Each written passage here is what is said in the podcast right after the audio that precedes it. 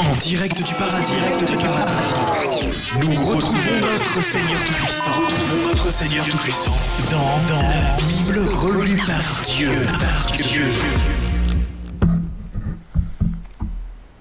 Jésus était décidé à propager la bonne parole. On s'était rabiboché, la vie était belle. Il me dit Tiens, euh, je suis invité à un mariage, ça ne te dirait pas d'être mon plus un? Alors je le serre dans mes bras, euh, parce que je me dis que j'ai la chance d'avoir un fils. Le mariage se déroule à Cana. Nous, on est un peu portés par l'ambiance des retrouvailles. On profite bien de ce qu'il y a sur la table, tant et si bien qu'il n'y a plus de vin. Je glisse à Jésus, tu sais, je te l'ai pas dit parce que jusqu'à présent tu faisais ta tête de cochon, mais euh, tu peux faire des trucs fous. Hein.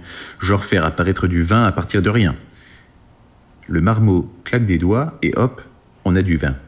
Je lui dis, c'est parce que tout le monde va pas croire que tu es le fils de Dieu.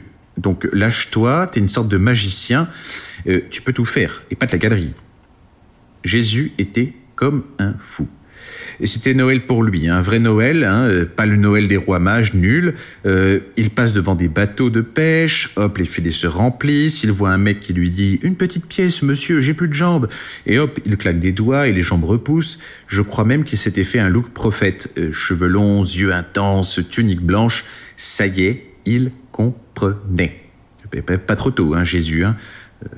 emoji, ok tu sais, deux ans de plus et tu te faisais crucifier. Deux ans de plus, non, deux ans de plus et on aurait eu deux ans de retard, hein, pas vrai?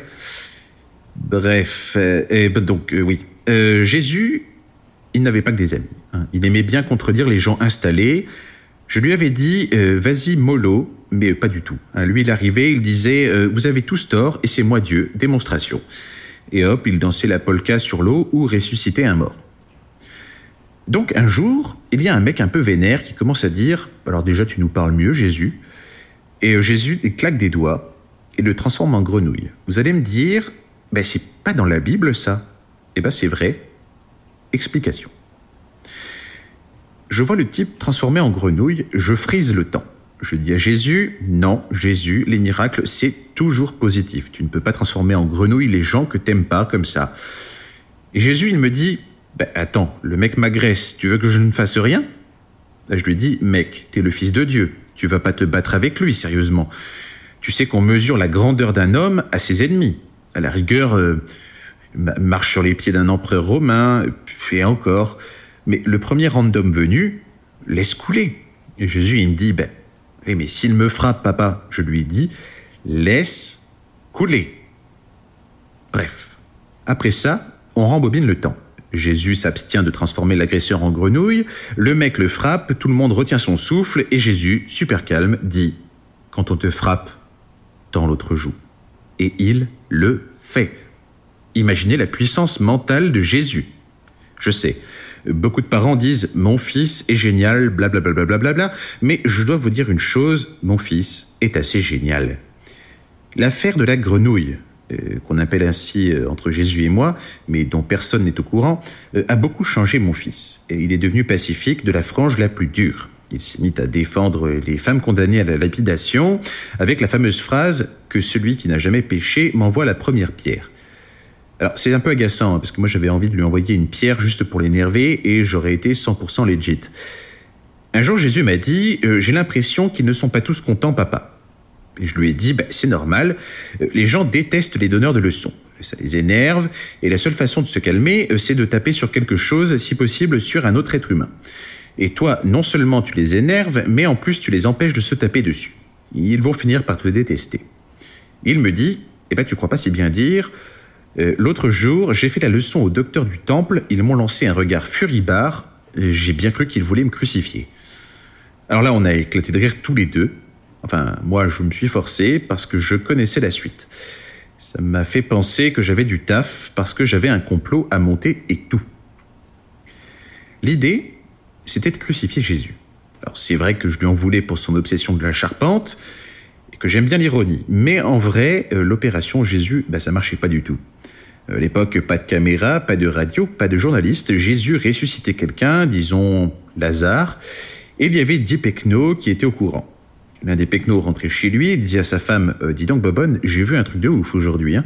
Et Bobonne, elle répondait Oui, bah tu me raconteras ça quand tu auras fait la vaisselle. Et 9 fois sur 10, bah, il oubliait. On faisait un max de miracles, mais personne n'était au courant. Il fallait un truc bien balèze, mais aussi un truc proche du peuple. Je pouvais faire une colonne de flammes comme au temps de Moïse, mais les colonnes de flammes, eh ben, ça fait pas rêver grand monde. Par contre, mourir, être bien mort et revenir à la vie, la promesse était ouf.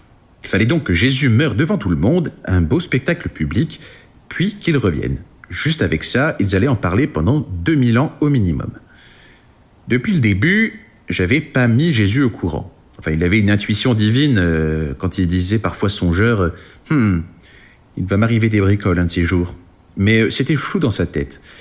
Et bien sûr, moi je floutais le futur. Sinon, jamais il serait resté à Jérusalem, il serait parti aux Caraïbes, et je l'aurais jamais revu. Vous vous demandez quel type de père va tout organiser pour crucifier son fils Un type sans cœur, probablement. Eh bien, moi je vois ça un peu comme le vaccin contre la polio. Ça pique sur le cou, le gamin pleure, on a le cœur brisé, mais après, on est tranquille longtemps.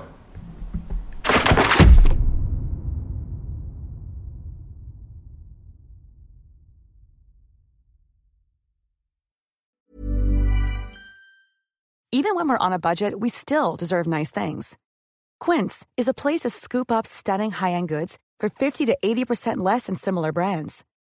They have buttery soft cashmere sweaters starting at $50, luxurious Italian leather bags, and so much more. Plus, Quince only works with factories that use safe, ethical, and responsible manufacturing.